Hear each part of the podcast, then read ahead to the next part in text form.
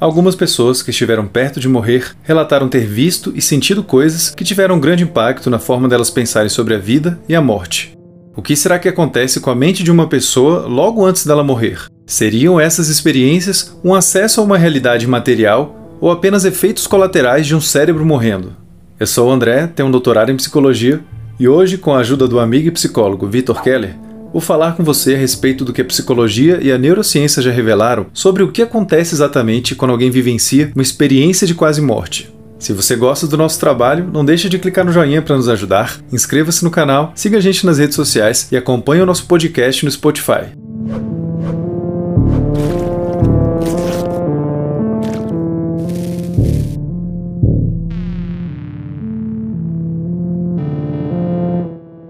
As experiências de quase morte são vividas por algumas pessoas que estiveram em risco eminente de morte. Existem vários registros dessas experiências ao longo da história e elas tendem a ficar na memória das pessoas que as vivem pelo resto das suas vidas. As características exatas dessas experiências variam de pessoa para pessoa. Elas podem incluir percepções como ver uma luz, sentir que está fora do corpo, em outra dimensão, ver entes falecidos ou entidades sobrenaturais. Também são comuns os sentimentos de paz, felicidade, harmonia e compreensão. Embora essas vivências não sejam iguais para todo mundo, é comum que ocorra uma certa sequência de eventos. Primeiro, a pessoa tem a sensação de sair do próprio corpo e ir em direção a uma espécie de luz ou outra dimensão. Depois, ela pode perceber que está morta, sentir uma paz, perceber-se em harmonia com o universo e ver um resumo de toda a sua vida. Também pode haver a sensação de estar na presença de uma entidade divina ou espiritual e depois a pessoa sente que volta para seu próprio corpo. Nem todo mundo tem experiências positivas como essas para contar. Cerca de 15% das experiências de quase morte tendem a ser negativas. Elas podem envolver a percepção de estar preso em um vazio escuro ou em um ambiente infernal e com criaturas assustadoras. Alguns relatos também descrevem ouvir barulhos altos e desagradáveis, ter as sensações de não existir, de nunca ter existido ou de estar sozinho para sempre, o que pode gerar uma grande aflição enquanto a experiência se desenrola. Embora muitos dos relatos descrevam coisas parecidas, sabemos que os conteúdos dessas experiências variam a depender da cultura e das crenças pessoais de cada um. Muitas das visões de figuras religiosas durante uma experiência de quase morte coincidem com a religião da pessoa, como cristãos que veem Jesus e hindus que veem Yama, o deus da morte no hinduísmo. Isso sugere que experiências de quase morte podem ter mais a ver com algo ocorrendo dentro da cabeça das pessoas e não fora. Apesar disso, é comum a pessoa sentir que a sua experiência não foi um mero fruto da imaginação, mas sim uma vivência bem real e talvez mais real ainda do que as experiências que ela tinha no cotidiano. Viver algo assim pode ser tão impactante que algumas pessoas mudam seus valores, suas crenças e até mesmo fazem mudanças radicais no estilo de vida ou na profissão.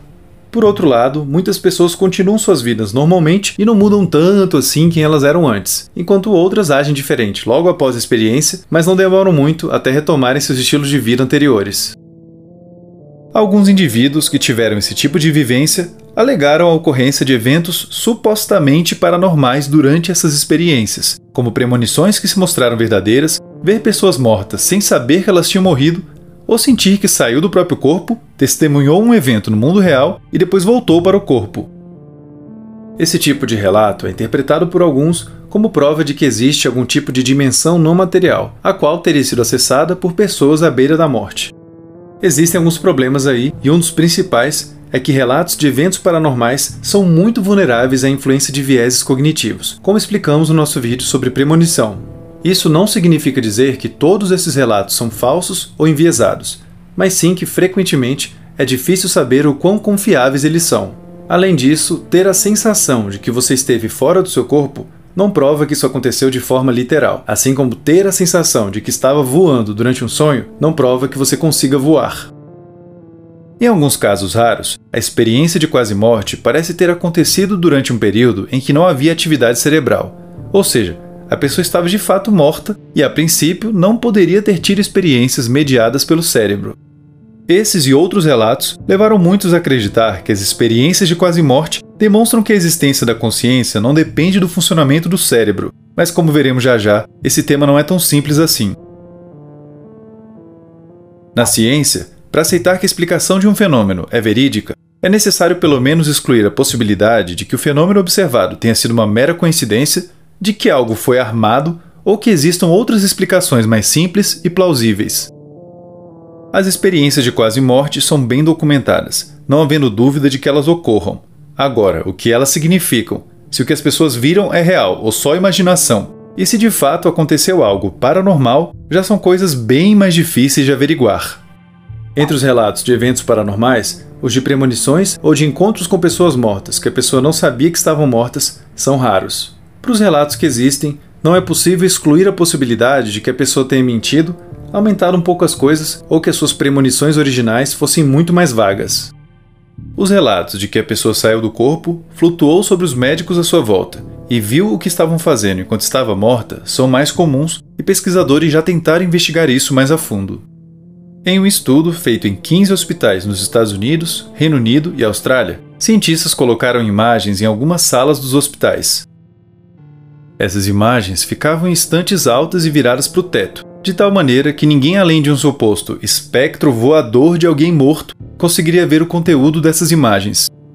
Durante quatro anos, eles registraram centenas de pessoas que tiveram ataques cardíacos nas salas e depois foram ressuscitadas pelos médicos. Através de entrevistas, os cientistas perceberam que nenhuma das pessoas que ficaram nessas salas se sentiu fora do corpo ou foi capaz de dizer que imagens estavam na prateleira. Esses resultados não provam que é impossível alguém sair do próprio corpo nesse contexto, mas sugerem que isso não é comum. Alguns alegam que as experiências de quase morte acontecem quando não há mais atividade no cérebro, ou seja, em um momento no qual não deveria ser possível alguém viver esse tipo de coisa.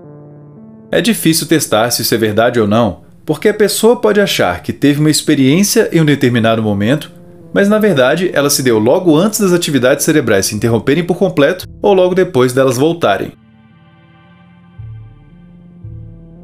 Convenhamos que o julgamento subjetivo de tempo de alguém à beira da morte não é aquela fonte super confiável de informação. Além disso, ainda não está claro quando é que o cérebro para de funcionar completamente.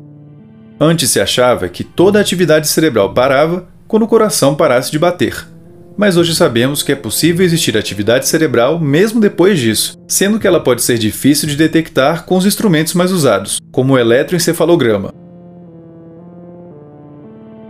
Um estudo com ratos demonstrou que 30 segundos depois de uma parada cardíaca, os ratos tiveram um pico de atividade cerebral, algo que, se também ocorrer em humanos, poderia ser exatamente quando as experiências de quase morte são vividas.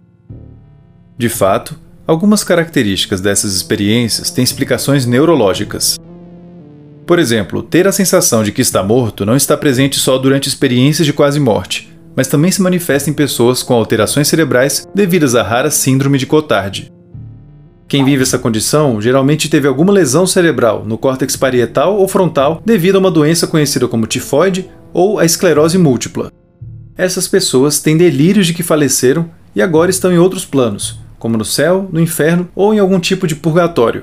A sensação de sair do próprio corpo e conseguir vê-lo de cima também pode ocorrer em pessoas que vivem a paralisia do sono, assunto que já abordamos em outro vídeo. Inclusive, pesquisadores já conseguiram induzir algumas pessoas à sensação de sair do próprio corpo, estimulando eletricamente uma parte do cérebro conhecida como junção temporoparietal direita. Também existem casos nos quais alguém pode viver uma experiência de quase morte sem que esteja correndo um risco tão iminente de vida. Experiências envolvendo sensações, visões e sentimentos parecidos são relatadas por quem consumiu certas substâncias psicodélicas, por exemplo. Algumas pessoas que possuem uma doença, mas não estão correndo um risco elevado de morrer, podem vivenciar experiências de quase morte também, sendo que os detalhes da experiência podem ser parecidos com os de pacientes à beira da morte. Você consegue imaginar o caos que deve ser o funcionamento do cérebro de alguém que está prestes a morrer?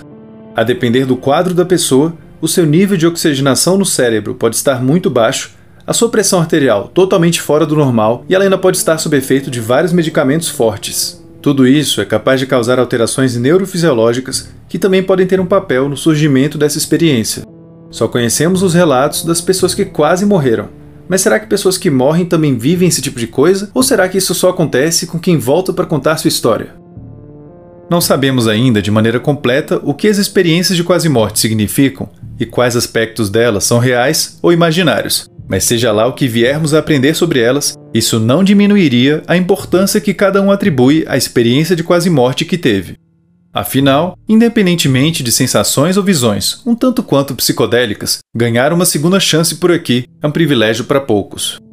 Muito obrigado a todos vocês que fazem parte do nosso programa de apoiadores. Vocês incentivam muito a gente a continuar fazendo vídeos como o de hoje. E se você gosta do nosso trabalho aqui no YouTube, mas ainda não é um apoiador nosso, clique em Seja Membro aqui embaixo para saber quais são os benefícios exclusivos que a gente oferece em troca do seu apoio. Além de ser um apoiador nosso, você também pode ajudar o canal a crescer através de um Pix. E o QR Code para fazer isso está aqui na tela.